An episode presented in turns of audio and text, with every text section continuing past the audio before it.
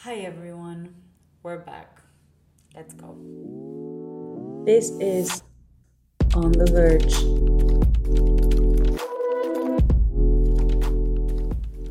Bueno, bueno, hello. Hope you're having a great week.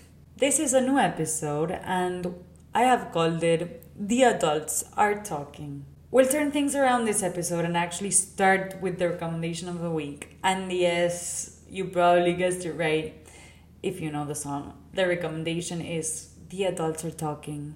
That's a song, if you don't know it. And it is the recommendation because I stole that title for, for the episode from the song.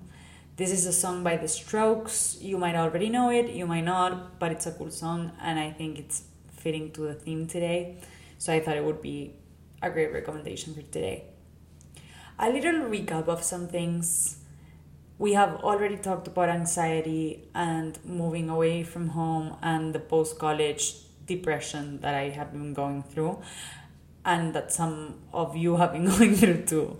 And the plan initially was gonna be to post an episode on dating, more uplifting, more fun, and you know, that will always be an interesting topic in your 20s. But in the end, I'm recording that this week, so it will come out soon. Yeah, get ready for it. It will be with one of my best friends, Amanda, and I just really look forward to doing that one. But so I was like, okay, what do I do this week? And this year, I feel like I have been thinking something that sounds really, really stupid, but has been my biggest realization in the last year. And it's that you are already the person you're gonna be as an adult you are an adult. Realizing this has been the source of a lot of my issues because I am an adult and I feel really unfit to deal with certain shit. But then I think and I'm like, okay, this is the person you are gonna be as an adult. You are already grown up, you are already independent. Like, what does it take to be an adult besides just age and age wise? We can say I'm an adult. I'm not a really old or experienced adult, I am a young adult, but an adult nonetheless. and the idea that now I have to handle shit by myself, well, I guess that's not really actually true because adults still need help, but you know what I mean. It's like you are now in charge, and that is so fucked up in my mind, and I thought we should talk about it. I have been seeing a lot of TikToks and Instagram reels and all that sort of thing of the phrase you are a three year old adult or whatever they say.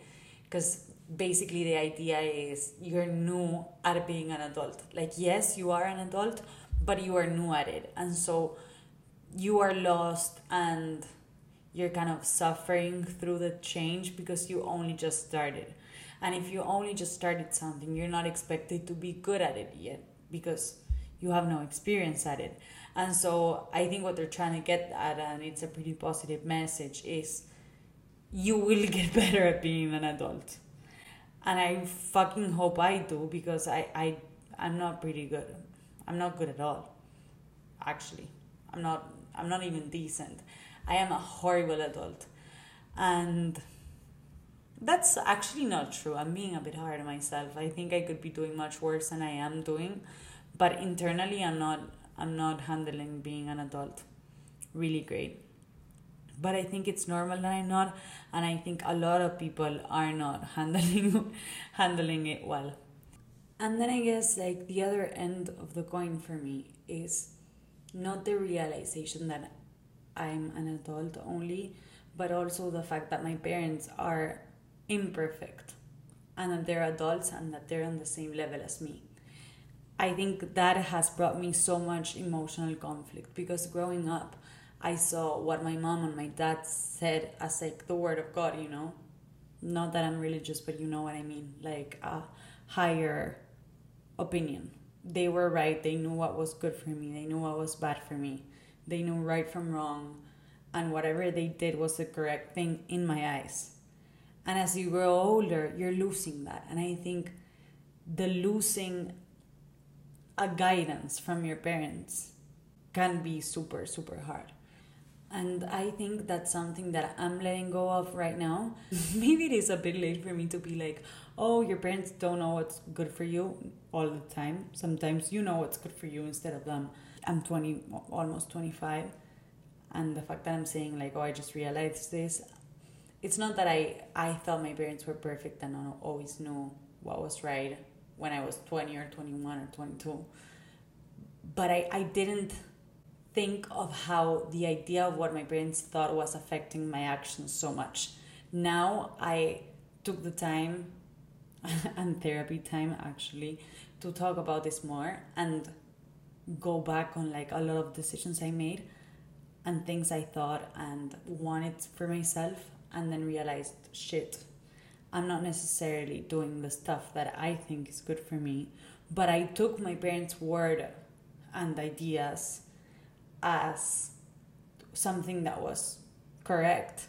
And so I kind of seeked whatever they said for me, if that makes any sense.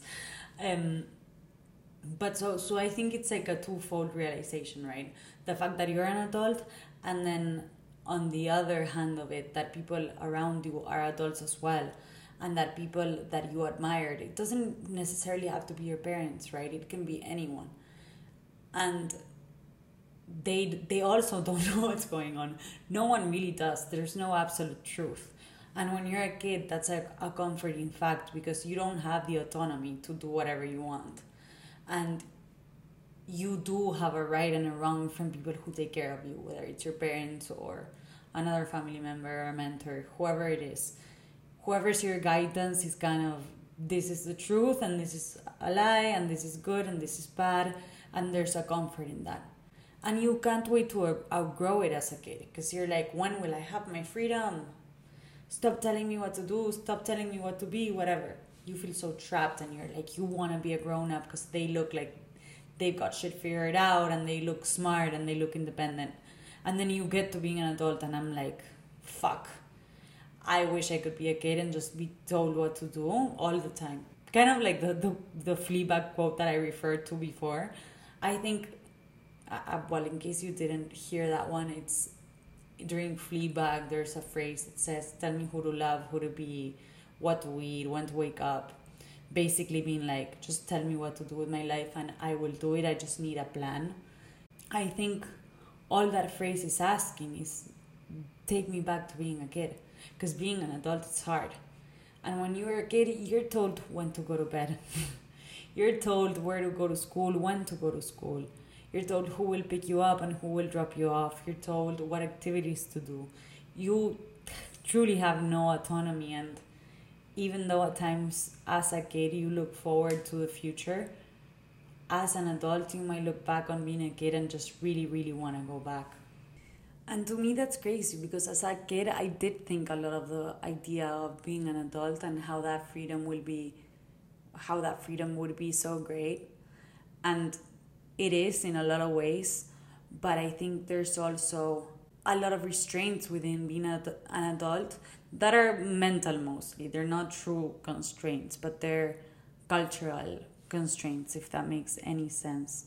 Like, I think part of my crisis is that I feel like I've been shutting down who I really am in order to be a quote unquote good adult. That sounds like a bit ridiculous, but we do live in a society that at times feels like it's trying to shut down the desire to be ourselves, right? You're meant to adapt to your office, your friends, the body image that you consume on Instagram or whatever. You're supposed to stand up for this, take care of that go to this college because it's better than the other one. Basically, just adjust to the mold, you know? Be a part of society. Open your emails with a hi and end them with best. There's all these unspoken rules of like what an adult looks like and what an adult should be and how an adult regulates their emotion, how they show their emotions, how they not show them. I think that's why your 20s are so hard because you feel all these pressures from society of this is the way you're meant to be an adult but there's a whole internal part of you that doesn't want to adjust to that because that's not who you are and that's not how you feel. And you feel overwhelmed and you don't want to maybe work the job that you currently have even though it's supposed to be for you or it should be good for you. And for a long time a lot of people didn't challenge the idea of what an adult looks like and what an adult feels like and whatever. But i think our generation is really doing that because a few generations ago or even one generation before us maybe if a job was paid enough it was like you don't have a right to complain because you have amazing money and if you're treated poorly well you're getting paid for that. And i think people are in their 20s now are like well i actually care about how i'm treated and how i treat others. I care about the culture of where i work or maybe i just want to work for myself or maybe i just want to go traveling because life is not forever and I really want to see these places and I don't know how long I have to live. Maybe I will die younger than I expected. It's like not taking all these things for granted and it's just it just seems like a lot of people our age are looking for a purpose and I think that's a really good thing. But that also by society standards sometimes makes you a bad adult. And why I bring this up is because I have kind of started forgiving myself for feeling like a bad adult because, in some ways, I think I will be a better adult than the adults that I see now. I'm not sure if that's the right way to phrase it, but I think the message is coming across. What I want to say, there is no right way to being an adult. So even if you're new at it, it doesn't you're not doing it wrong, you're just doing it different because you can now realize as you get older that even the more experienced adults still don't have certainty about what they're doing not to say that you shouldn't listen to advice of people who have lived longer than you and who have been through a lot of situations because they do learn in the way and there are things that you and I or whoever is like younger doesn't know because we haven't had enough years of experience. But even listening to advice from people who are older than us should be done carefully because they don't have an absolute truth. And you should take their advice and process it and think how it can apply to your life. And in a lot of instances, it will be useful. But sometimes you need to take that advice and throw it to the trash and do whatever you think is right and live life as the adult that you are and that you think you should be instead of what other people are telling you an adult should be.